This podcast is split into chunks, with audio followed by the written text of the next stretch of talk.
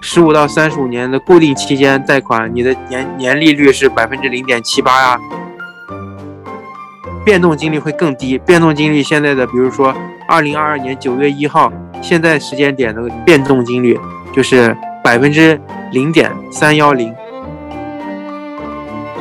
直到你说之前，我没有意识到这个。你甚至不知道有这个事儿，是吧？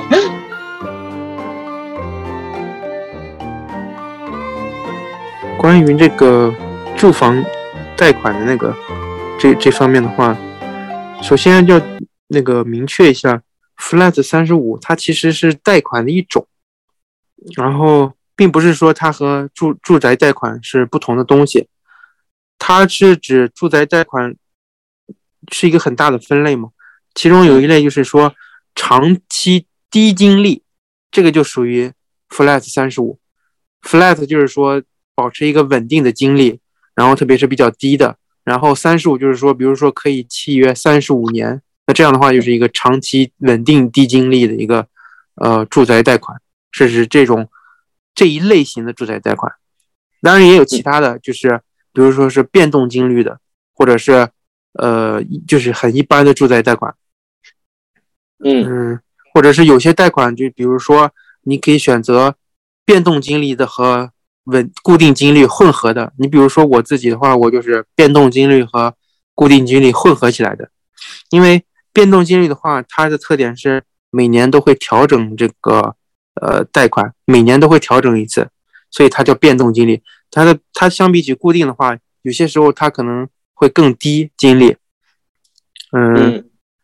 所以但是固定金率的话，有些时候会相对变动金率会高一些，但是它比较稳定，它可以保持长时间稳定在。同一个金率上，这样的话，你比如说像最近这种世界经济局势比较动荡的情况下，然后各国都在调整银行金融政策的话，当然日本目前还是保持呃宽松的政策，但是这个也不一定它一直这样宽松下去。然后那这样的话，如果它一边金融政策发生了变化，那这样的话，这些影响到的就是一种长期贷款的这种。就不是住宅贷款，就是首当其冲要受到影响、受到波及的嘛。那这样的话，其实，呃，选择这种固定金率也是有好处的。所以，作为长期固定金率的代表，Flat 三十五它就是一个比较有名的。既然它能长期保持一定一一些定金率，是因为它对就是申请住宅住宅贷款的这些人的那个要求可能会审查条件更严格一些，要求更细一些。这个可能根据。不同的贷款公司，然后不推出的不同的产品，都属于有有可能不同的公司推出很多不同的产品，都属于 Flat 三十五。但是它这种 Flat 三十五是有很多组合的嘛？你也可以完全不出自己的，就是自自己不出头金，就是零头金、零首付，然后完全三十五三十五年。那这样的话，它也可以 Flat 三十五，但是这个因为固定金利，它可能就是会接近一，甚至超过百分之一的。然后在日本来说，但是如果你出百分之十或者百分之二十或者百分之三十，根据你出的头金的那个量不一样，那这样的话，固定金利它有可能变成百分之零点七、百分之零点六，这些都有可能。所以就是跟不同的银行，然后不同的呃产品，就是会发生变化。所以其实 Flat 三十五并不是区别于住宅贷款，而是住宅贷款里面。特定的某一个种类，它会固定、长期固定、稳定的低金率、低金率。嗯，等，我先问问题啊，说那个，嗯，那我这边写那个超低利率百分之一到百分之二，它甚至比百分之一还有可能低，是吗？就我这百分之一到百分之二是看的是那个网，看他那个 Slack 三五上面写的。嗯，你说。我给你看那个 Slack 上面发的链接，这就是这就是现实世界中现在你可以带到的产品，就是。卡卡库价格这个网站上面，它有住住宅住宅贷款，然后不同的银行，你比如说你点开我发的这个链接的话，你点比如说点 Flat 三十五，你可以看到它的一些产品。如果你出百分之五十的头金，然后十五到三十五年的固定期间贷款，你的年年利率是百分之零点七八呀，然后甚至还有更更少的，就是不同的银行它的产品不一样。呃，固定金利的话会更低，比如说固定金利有的些，我随便点开一个的话。固定金率，呃，就是不是固定金率，变动金率会更低。变动金率现在的，比如说二零二二年九月一号现在时间点的变动金率就是百分之零点三幺零，这是呃目前的变动金率。所以变动金率它风虽然风险会大一些，但是它的金率会稍微低一些，就是一个风险和金率的这个那个平衡。嗯，OK。然后还有一个就是你说你去复合，那复合是怎么复合呢？就是一个固定加贷款那个，对，那是怎么搞的？你比如说。这个其实就是你自己和银行商量，他他可以随意操作的。就是你比如说，呃，你买了一个房子，需要贷款一亿日元，然后你可以选择我百分之五十，我这五千万日元，我使用变动金率进行贷款，然后剩下的百分之五十五使用固定金率进进行贷款。这就是，呃，你自己进行组合你这个贷款的这种方式嘛。嗯。然后，所以就是相当于是这样组合，你可以这样这样的话，就是考虑，呃，你比如说，如果金率发生了变化，这是有风险的嘛？低金率、变动金率的话，那如果你对这个有担心、有顾虑，那也可以就是说，就有的人就是完全选择固定金率，但是相对起变动金率，它会高一些嘛，利率，然后所以有可能想要平衡一下。哎，那那相应的，它是不是那个就是年限也是可以自己选？就我的意思是，像复合的这种，然后比如说像固定的，我就十年，然后那个变动的就二十年，这些都可以选，是吧？这这些也是可以调整的。嗯，OK。然后还有一个问题是，日本那边还这个房贷有说那个像等额本息或者等额本金会有这种说法吗？嗯，你你首先有有这个其实是一样的，没有区别。一样的，OK，也是。自选的是吗？OK，也是自选的，也可以选。所以这其实这些其实贷款的这种利率的组合啊，这些的其实是一样的，只是日本它的这种特殊国情、特殊的金融金融政策，所以目前就是长期来说，以以比如说往前再回到十年、二十年，所以以这个眼光来看的话，目前日本处于一个偏低利率的状态，所以。就像刚刚介绍的，如果变动金率的话，可以零点三几，就是变动金率贷款；然后固定金率的话，也可以一到百，你就像你看到资料，这个属于平均数，然后其实就是百分之一、百分之二是很正常的情况。然后好一点的工产品，然后你可以贷到呃低于百分之一的情况也是有的。嗯嗯，OK，你发的那个第二个链接，那个是什么意思啊？就 UR 的那个链接？那个是我是想补充一下，说这个呃住。租房住的这个情况，就是租房住就是和自己买房有一个区别，嗯，不是说金融上面的区别，区别就在于就是说，如果你买房，你是向金融机构、银行啊贷款，然后买一个资产，然后如果你是租房的话，就相当于是看你要看你的信，也是要看你的信用，但是呢，这个信用因为毕竟你不像那个买房有这种。银行进行审核，然后租房的话，因为不清不通过这种金融机构，就是其实没有直接会评价你这个个人的这种信用信用的一些信息。那这样的话，会需要有些时候会需要担保人这样一个，我日语叫保证人，这中国也是应该是，就是需要一个连带保证人这样的机制。就是说，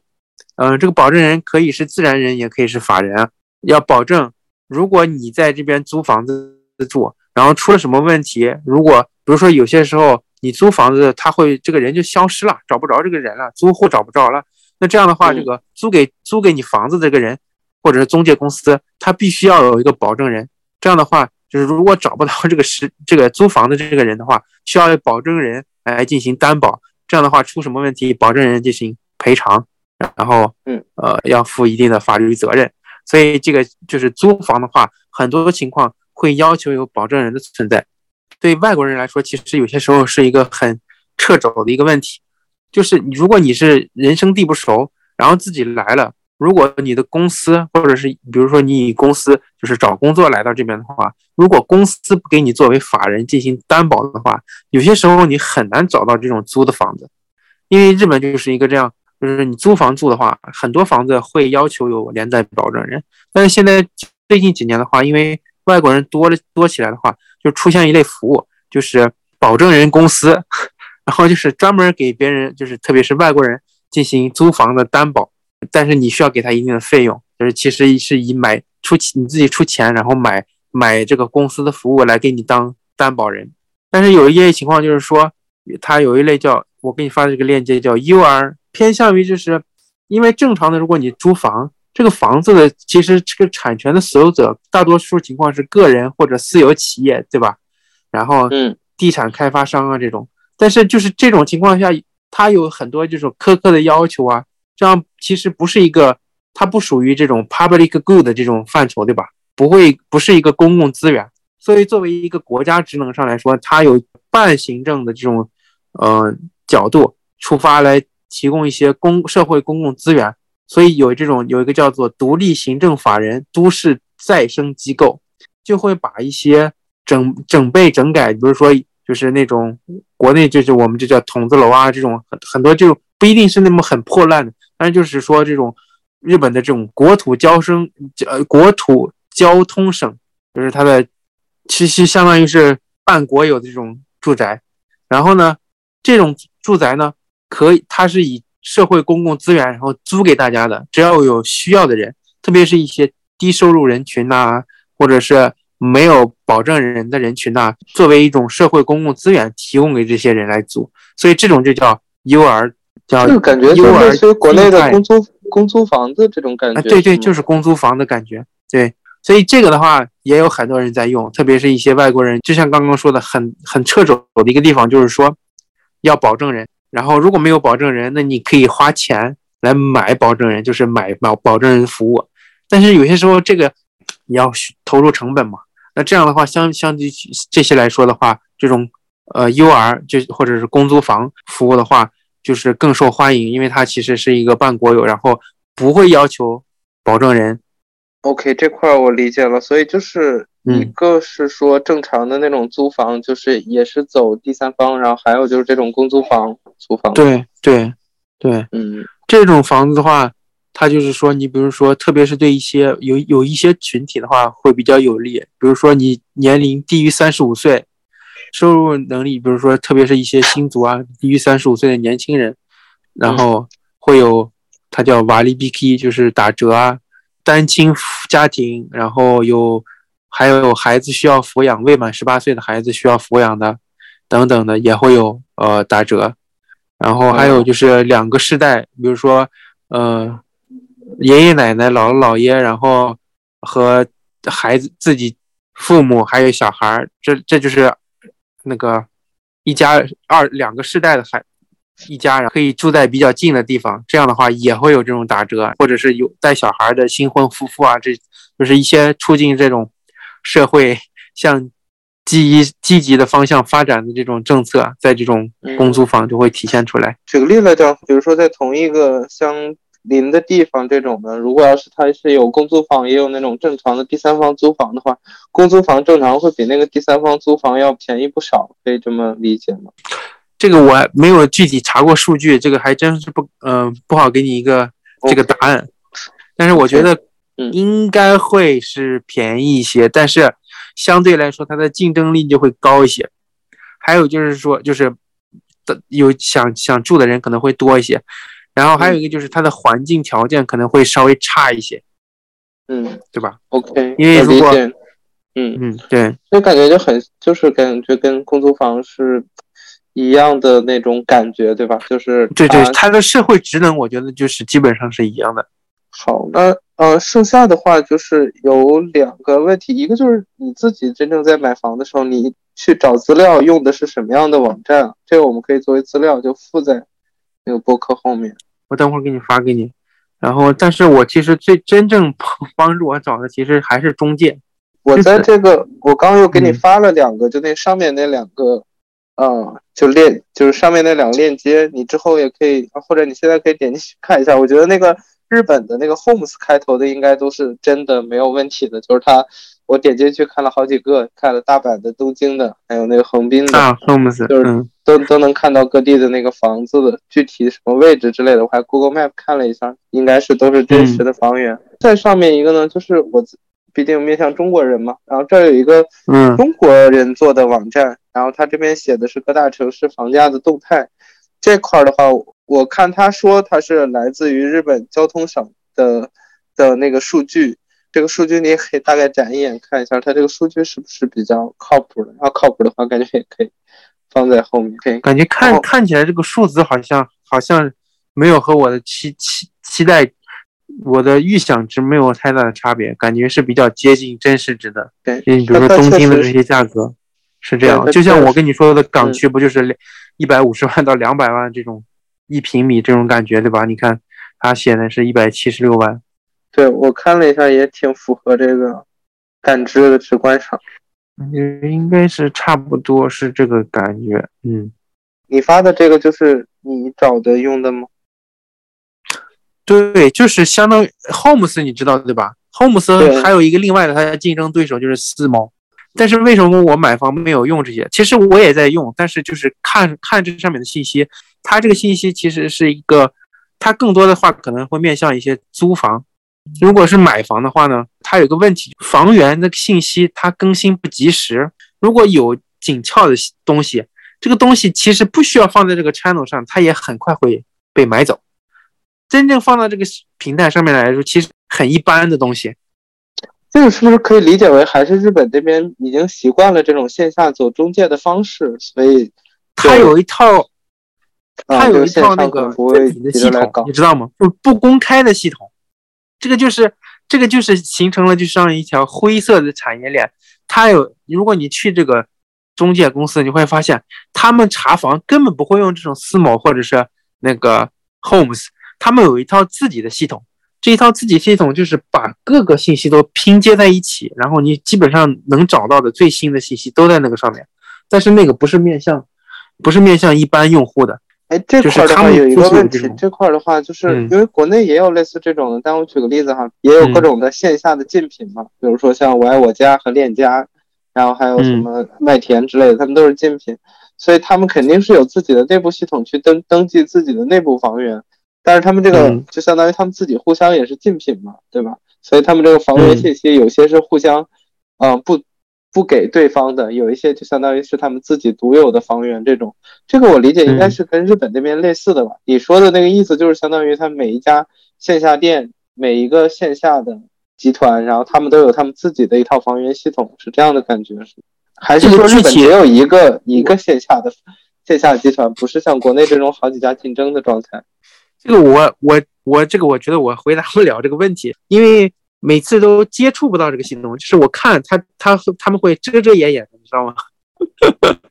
但是呢，会很神秘的打出来这些信息。我其实我有旁敲侧击的问，过就感觉他们这种系统和这种黑社会也是有关系，就是地产啊这些东西的。这个其实也就是为什么这种私募啊这些，就是日本这个行业，你感觉地产行业就是。可以信息化的东西很多，但是其实它为它没有很没有很信息化，因为有些地方东东西不是说你想推进一个技术可以解决的问题，它有很多隐藏的东西在里边。哎，所以他们那边线下是也有很多种这种连锁的中介吗？就是很多家，无数，太多了，到处都有房产中介。他们没有那种很大的一家是吗？就是是有很多种小的这种感觉吗？都是小的，到处都是小的啊。有一些大的，但是是那种租房的有，但是买房的话，要不就是房地产公司造房子的，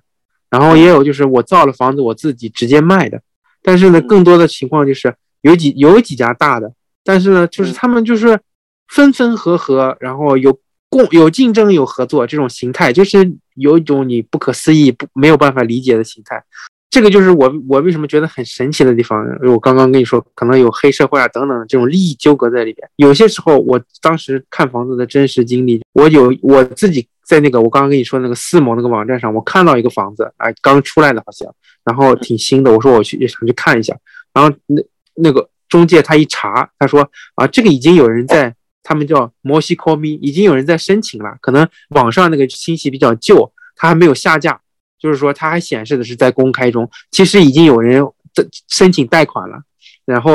呃有这种情况，也还有就是说，呃，我看了一个房子，我说我想去看一下，他说可以，我们马上去看，然后去看，去看了之后，他就他就和直接那个卖房子的中介，你知道吗？房屋你要卖，他会也会有中介代理他，对吧？他会和卖房的那个中介进行沟通。这这是一种，对吧？双方都要赚这个，两边都要赚钱，这种这种形态。就有时候他会跟我我说看了这个房，想看这个房，他会直接就是直接找到那个卖房的那个房地产公司，这样也是可以的。比如说我们当时看到一个一个房子，那个房子就是那个房地产公司直接自己在修，自己在卖，然后他没有修完。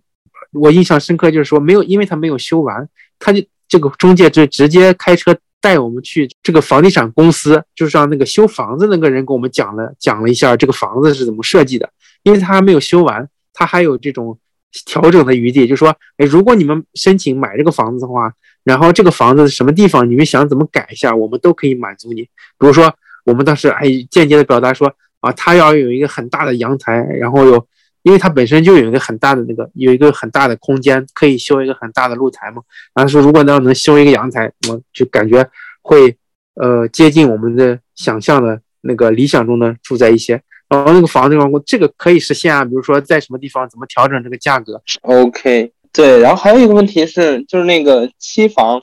就日本你们现在买的房子正常会买期房吗？还是你们买的房子都是现房这种？期房是什么意思呢？期房就是像国内这个不就是大大部分买的新房都是期房吗？就是你买的时候，这个房子相当于它目前的政策是要盖主体盖完，好像是要盖到封顶吧？就封顶完了之后，然后他就可以去预售，预售就相当于买房的人就把钱交进来，然后这个房是到两年之后再交付，因为他只是把主体完成了，接下来里面还要再再修嘛。啊，你能理解这意思吗？就是两年之后才能就入住这个房子，要不就是现房之类的。现房就是他盖好了，你出钱了，你就直接可以进去住这样子。嗯，我们买的就是现房，但是这个日本虽然因为叫期房这种，嗯，也因为期房这个制度它不是所有国家都有的，很多发达国家都是现房制，所以日本这边我还真是不太了解。我自己没有听说过这种说法，但是呃，如果你是去看的是公寓楼 mansion。然后这个公寓楼可能它还没有修，它已经那片地要开始修，它就已经在卖了。嗯，对对，就是这样，就是这样。对，它就已经在卖。特别是一些，比如说我们附近这个车站，因为它比较好一，就是比较有人气一些。那这旁边这个走走路去车站五分钟的这个房子，可能根本没有修好就已经卖完了。这应该是属于期房吧？对，就是期房，这个可能慢熊更多一些，然后一户建的话可能少一些。期房可能，首先一户建不可能存在期房这种问题。如果是期房，那就是你自己买了，自己设计，自己建了。基本上剩另外一种一户建的话，就是你他已经修好了，然后你看了房子觉得合适才买，对吧？嗯，OK，这种贱卖的话就不不会是期房是吧？因为其实。也是有可能的，就是你像国内这种，比如说他那个商品房他没建好，但是他会给你装修一个样板房出来嘛，然后也就是说他告诉你，你这个出来的效果是这样子的。一户建基本上没有没有见过，啊一户建的话，要不就是自己设计然后去买，那我觉得那期房子可能就是接近，对吧？你交了钱再买，那栽了交了钱再建，那不就属于是你自己买了然后让他设计开开建吗？然后。慢城的话比较常见，是因为大家买的时候其实是看中它的，就是我们之前上一期也有讲过，金融属性会多一些，对吧？在这个车站附近，它的保值性会大一些。即使是这种慢城这种期房的话，它也会就像你刚刚说的，它会有一个展示中心，里边会把所有的真正的房子一模一样的，会一比一不同的户型给你建建出来，用同样的材料给你展示出来。但但主要大家买其实更多的是看。它的位置对吧？嗯，这个会多一些。OK，整体来讲，你的感官上来讲，可能就是期房的话，像梦想这种常见一点，像这种一块大贴就是一户建这种的会比较少，是吧？对，投资这种也可以申请 Flat 三五吗？呃，投资就是投资，你的意思是说，比如说你已经有一套自住房了，然后贷款的是以住宅贷款、贷款低利率的进行贷款的。那这样的话，或者说就是一个投资人的这种的状态，就比如说我是在海外，啊，就是做各种投资项目的，就是比如说我在这个国家买点买一套房，在那个国家买套房，然后都是用他们本国的这种贷款的方式去做，比较大概率不能使用 flat 三十五，因为它的主要职能就是为了提供自住房的需求，嗯，所以提供的其实是一个政策优惠，对吧？以低利率、长期低利率、稳定低利率，然后贷款给你的，就是走一些其他的贷款途径，是吧？就跟正常对它就是有投资在其他的商业贷款相关了，是吧？嗯，对，就是利率会高，然后可能百分之三、百分之四都有可能。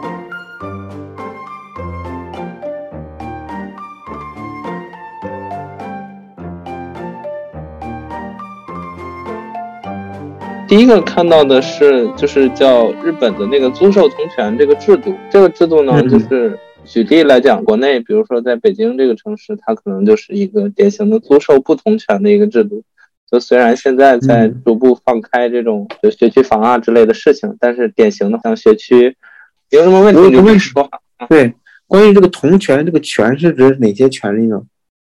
哦，我这。啊，我这个是我查到的哈，然后你你到时候可以补充一下，就是它这个在日本的那个定义里面叫做使用公共社会资源的权利，比如说呃，就比如说在国内可能有像学区这种的概念，那在国内的话，你如果是租的这个房子，你就不具备在这边的学区上学的一个资格。我现在理解是这样的。对我这个其实。租租房也租过，然后买房 也住，所以其实这没有太租也知道。你说我刚刚才意识到，确实是租房，它确实这个受教育的权利大家是一样的。但是我觉得这个更多的你与其说是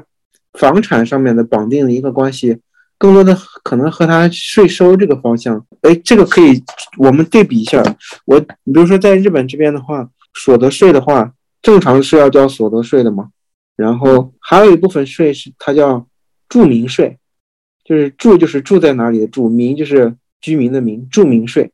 这个正如它的名字叫的这样的税，就是说，不论你是租房还是你买房，你在比如说你在东京都的某一个区，在那边租房住，那你就属于那个区的区民。那属于区民的话，你的所得的一部分是要交给这个区民。只要不管你是什么形式住在那里，你只要住在那里，你要交这个税。那同时，正因为你住在那里啊。所以你的孩子在那里上学是理所当然的，然后还有就是相应的，比如说你受到一些医疗的保险，就是正常而言，根据某些区域你居住那个区域，对于这个十八岁以下以下的小孩，特别是一些小小婴儿，比如说呃零到三岁的，然后三到六岁啊这些低年龄段的小孩的话，对他们的就是政策补助会比较大。根据有些时候是根据区域的，十八岁未满的青少年，或者是所有的未满这个年龄的青少年，在东京都的话，只要你住在东京都，所有的医疗都是免费的。但是如果你不是在东京都，在其他一些地区域的话，可能就不是全免，可能是半免啊，或者这个根据情况，在在一根据你的收入所得，医疗保险的这个份额也会发生变化。所以这个其实我觉得是和你住在哪里。就是你交的这个居民住民税是有直接关系的。为什么东京的这个医疗待遇比较好一些？因为东京住的人多，收入比较高，人口密集性比较高，所以它的税收呃财政比较充沛，所以所以它的福利会好一些。哦，对，然后我们不是聊那个租售同权的这个问题吗？这块的话，就是因为国内现在就将来的趋势肯定也是往这个方向走，就包括像那个二零二零年，中国的这个中央经济工作会议都在强调租售同权这个事情，将来的趋势肯定也是这样，但是现在毕竟还不是这样，然后所以就是，嗯，就本来是说这个事儿，你那边要用什么 comment 的话，我们也可以讲一讲。中国现在没有达到，但将来可能会走的一个方向嘛，所以那可能就是有一定的借鉴性。但你如果没关注过的话，那说明这个东西就是，就就就很可能已经是化作了大家默认的一个事情，就就是说明这个本身租房跟买房可能就在那个呃日本那边的理念里面就不存在一些什么，呃，就是社会福利方面的差异了，是吧？对对，没有没有任何差异。至少我体会到了没有任何差异，所以，对我你没直到你说之前，我没有意识到这个，你甚至不知道有这个事儿是吧？对，好吧，OK。